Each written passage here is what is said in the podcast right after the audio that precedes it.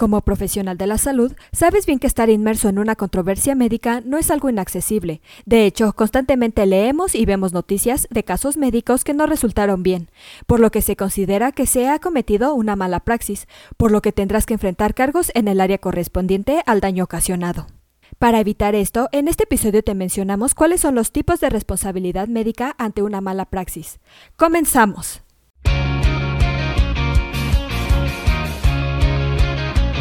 Esto es Asistencia Médico Legal, su empresa de responsabilidad profesional médica, en la cual te damos tips y consejos que te ayudarán a destacarte en el sector salud y evitar cualquier contratiempo con tus pacientes durante el desarrollo de tu profesión. Cuando un paciente busca cómo actuar ante una negligencia médica y conoce el tipo de culpa, ya sea dolosa o culposa del profesional de la salud, puede reclamar la recuperación del daño o una sanción al médico, auxiliar o personal de ayuda, que puede ser multa, suspensión o la prisión. Por todo esto, es importante que estés preparado ante cualquier adversidad que pueda llegar a pasar. Existen varios temas que debes dominar en tu carrera, como el correcto uso de expediente clínico, estar registrado correctamente ante COFEPRIS, si cuentas con tu propio consultorio, cumplir con las normas oficiales, entre muchas otras cosas. A continuación, te mencionamos los tipos de responsabilidad médica que tienes como profesional de la salud. Como primer punto, tienes la responsabilidad moral.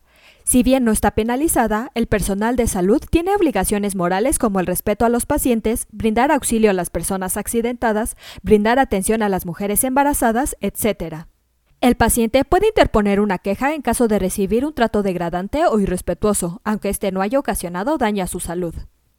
Como segundo lugar, tienes la responsabilidad ética. En el ámbito médico se incluyen códigos de ética y de ontología, que consta de 93 artículos que forman reglas de carácter ético para una práctica honesta y una conducta honorable por parte de los miembros del área médica. Su incumplimiento genera faltas a la ética y sanciones según la gravedad de la falta cometida. Una tercera responsabilidad es la administrativa.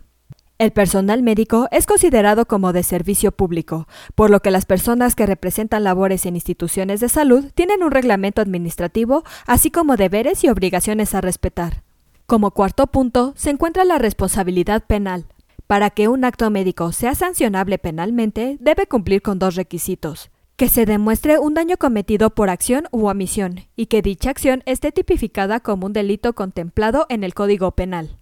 Algunas circunstancias eximen de responsabilidad penal al profesional de la salud, como los accidentes y las acciones sin intención de dañar al paciente.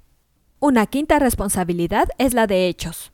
Estos son delitos, faltas, acciones u omisiones dolosas o culposas, cuyas penas son establecidas por la ley con base en la infracción dolosa. Se considera homicidio culposo cuando se ocasiona la muerte de una persona y se sanciona con la cárcel si el delito fue ocasionado por la inobservancia de las reglas de su profesión.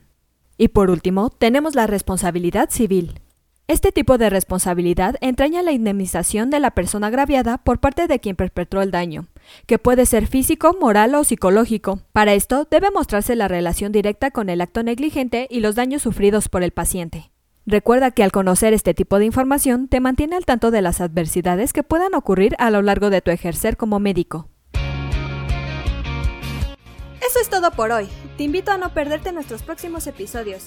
Y la forma de no perdértelos es suscribiéndote a este podcast desde tu aplicación preferida.